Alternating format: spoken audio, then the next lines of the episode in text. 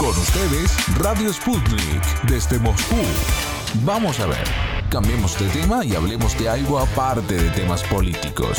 Decidido pues, cuestión aparte. La narrativa antirrusa se está cayendo a pedazos en América Latina, donde el fracaso del cuento occidental sobre la inminente invasión rusa a Ucrania aceleró enormemente esta dinámica.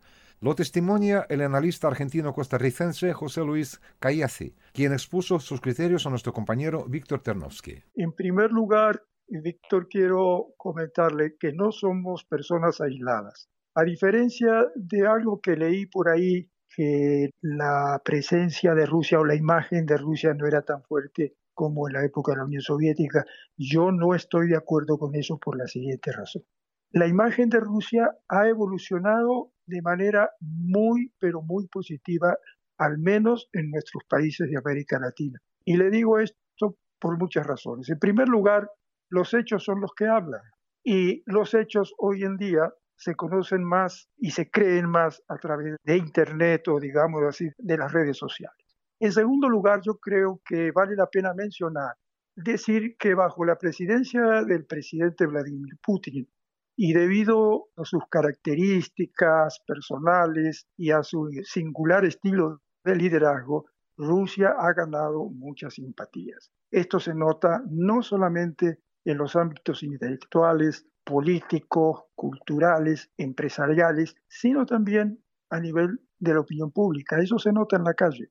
El presidente ruso tiene hoy una imagen realmente enorme, positiva, ¿Qué se diferencia de otros gobernantes en el mundo? Esto es claro, lo, la afirmación es contundente, no creo que nadie se atreva a adversar lo que acabo de decir. Es bueno recordar que con la disolución de la Unión Soviética, todos sabemos, produjo un desmembramiento territorial y político muy grande en Rusia. Este país ha logrado sobreponerse en pocos años. Y esto significa algo extraordinario porque ha retomado su estatus de gran potencia regional y global. Y esto lo vemos aquí en América Latina con mucha claridad.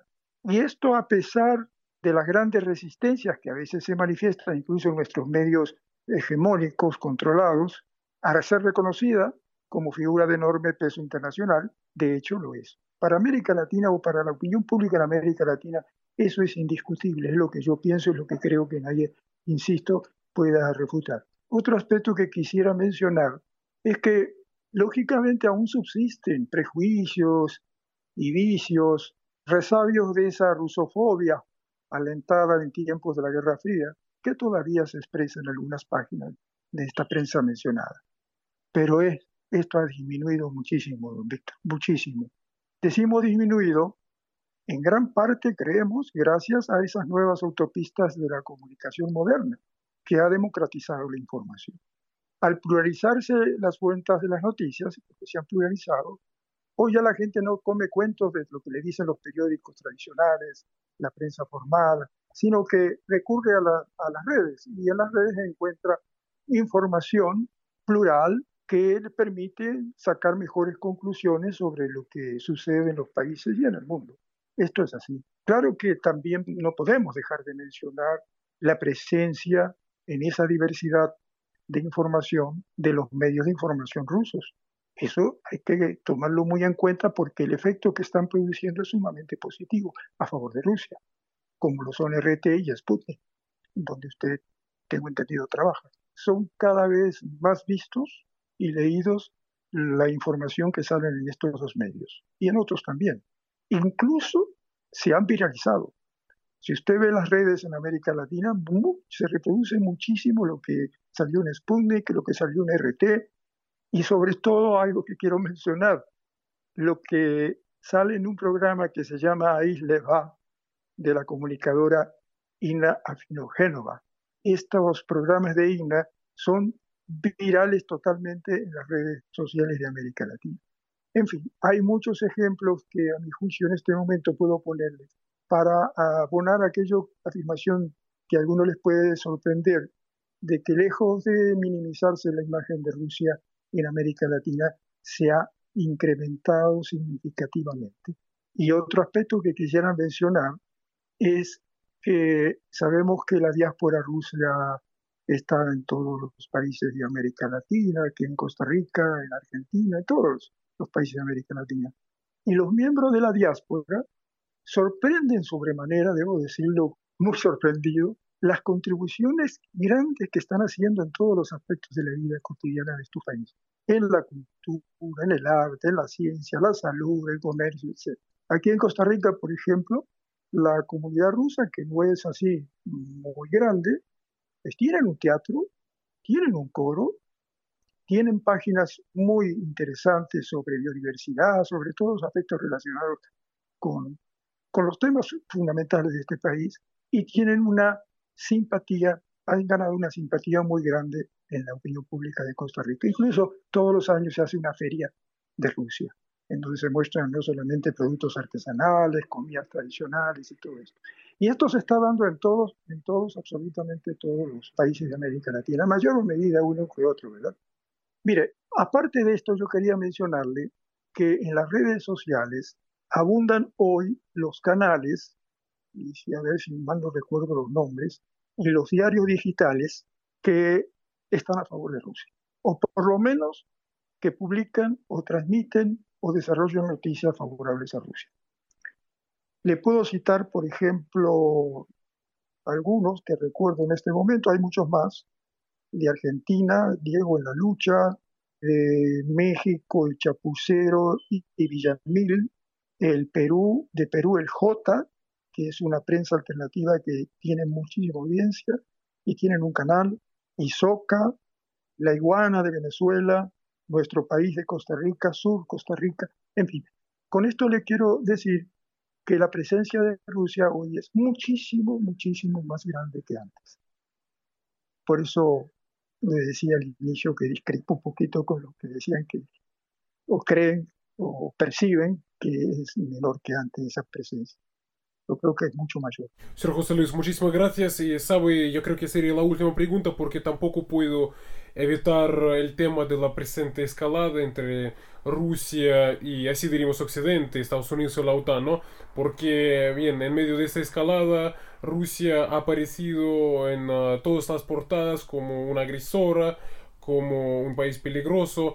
Y yo quisiera preguntarle sobre el impacto o en qué medida ese cuento es el que encontró una buena, así diríamos, acogida en Latinoamérica. Entonces, ¿cómo impactó toda esa situación en uh, la percepción, en la imagen de Rusia en uh, América Latina? Bueno, me atrevo a decir que de una manera mucho menor que antes, ¿no? Y prueba de ello creo que hay un hecho que usted me hace, creo que en la segunda pregunta me había mencionado algo que tiene que ver con las relaciones de nuestros países con Rusia. Piense usted lo siguiente, si ese impacto hubiera sido tan grande en la opinión pública, ningún presidente de las grandes potencias de América Latina, como es Argentina y Brasil, se atreverían a visitar Moscú y a negociar con Rusia una cantidad enorme de tratados beneficiosos para ambos países. Ninguno de estos países haría eso. A pesar incluso de ciertas recomendaciones, entre comillas, que le hicieron a los dos presidentes para que no hicieran su viaje. Esto nos habla de muchas cosas. Esto nos habla que hay una opinión pública favorable que ya Víctor no come cuentos. Ya la gente está cansada de la rusofobia, está cansada de todos esos prejuicios y juicios que hablábamos, y la gente se inclina más a pensar que las mentiras tienen patas cortas y cada vez más cortas. La simpatía hacia Rusia crece día con día. No sé si con esto le respondo la pregunta. Es, aclaro, una percepción muy personal, pero muy compartida con gente de mi entorno, ¿verdad? Y de lo que uno siente, ve en la calle también, ¿no? Y como le digo, no solamente se ve a nivel de gente o de intelectuales o de políticos, sino a nivel popular, a nivel popular también. Son muchos factores. Otra cosa que quisiera comentarle, después vuelvo al tema de, que usted me menciona sobre el conflicto en Ucrania. Aparte de la figura del señor presidente ruso, hay dos figuras más que han penetrado mucho en la mente y me atrevo a decir hasta en el corazón de muchos latinoamericanos, que gozan mucha simpatía. Una de ellas es el señor ministro de Relaciones Exteriores, señor Sergei Lavrov, y la otra persona es la señora portavoz del Ministerio de Relaciones Exteriores, María Zaharova.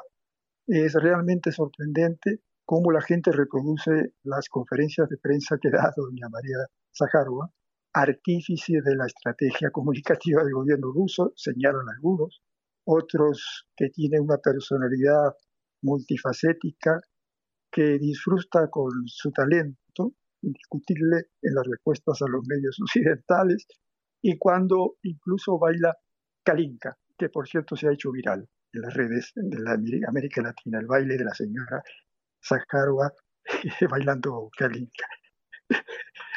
Bueno, volviendo al tema de Ucrania, yo creo que no, que no impacta.